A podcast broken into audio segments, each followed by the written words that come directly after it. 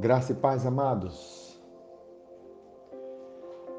Sabe, tem certos fundamentos que nós precisamos estar convictos e certos, declarando sobre nossas vidas, porque eles nos levam a uma condição, eles nos levam a um lugar, a uma posição em Cristo. Em Hebreus capítulo 1, versículo 3 diz: ele que é o resplendor da glória e a expressão exata do seu ser, sustentando todas as coisas pela palavra do seu poder. Depois de ter feito a purificação dos pecados, assentou-se à direita da majestade nas alturas. Está falando a respeito de Jesus, Logo após ele ter derramado seu sangue e expressado a riqueza da misericórdia de Deus para conosco, por causa do grande amor com que nos amou, ele perdoou todos os nossos delitos e ficamos isentos de condenação e de culpa, mesmo porque toda culpa e condenação caíram sobre o Cordeiro de Deus. Isso é um fato. Logo após Jesus ter purificado nossas vidas de todos os pecados, que ali era o sumo sacerdote apresentando o sangue que ele mesmo derramou na cruz, ele se assentou-se na à direita da majestade nas alturas. Assentar-se é a posição do trono. É o lugar de paz interior é o lugar onde toda agitação vai embora, onde todo medo vai embora. Porque você entende que Deus é por você. E quem recebe misericórdia encontra graça.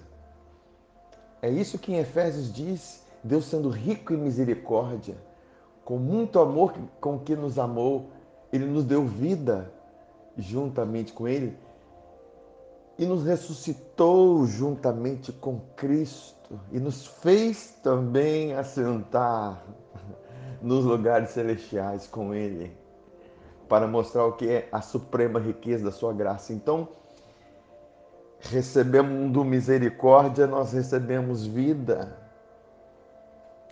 Recebendo graça, nós nos assentamos e reinamos.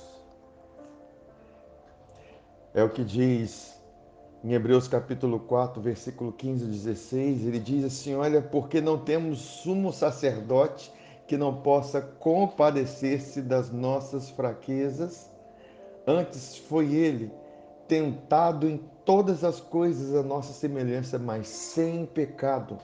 Quer dizer, ele teve misericórdia, ele foi tentado, ele, ele provou da miséria do nosso coração, mas nós sabemos que ele não pecou, mas ele teve compaixão, Ele tem compaixão, Ele tem misericórdia por nossas vidas. E por isso nós podemos nos achegar com confiança junto ao trono da graça, a fim de recebermos misericórdia, porque misericórdia nós não conquistamos, misericórdia nós recebemos. Na antiga aliança havia um clamor por misericórdia: Senhor, tem misericórdia de mim na graça nós recebemos misericórdia, nós recebemos porque ela nos foi dada em Cristo, demonstrada na cruz ao derramar o seu sangue. Para quê? Para entrarmos, para encontrarmos, recebermos graça. Graça para quê? Para nos assentarmos juntamente com Cristo esse lugar que o nosso espírito já está, nossa alma precisa provar de fato, na sua essência, para nós realmente reinarmos em vida, porque os que recebem a abundância da graça e a dádiva da justiça reinarão em vida. Amém, amados? Fique na paz, fique na graça do nosso Senhor Jesus Cristo. É assim que Deus te vê nesse momento através do sangue de Jesus, o sangue que te purifica de todo pecado e toda iniquidade.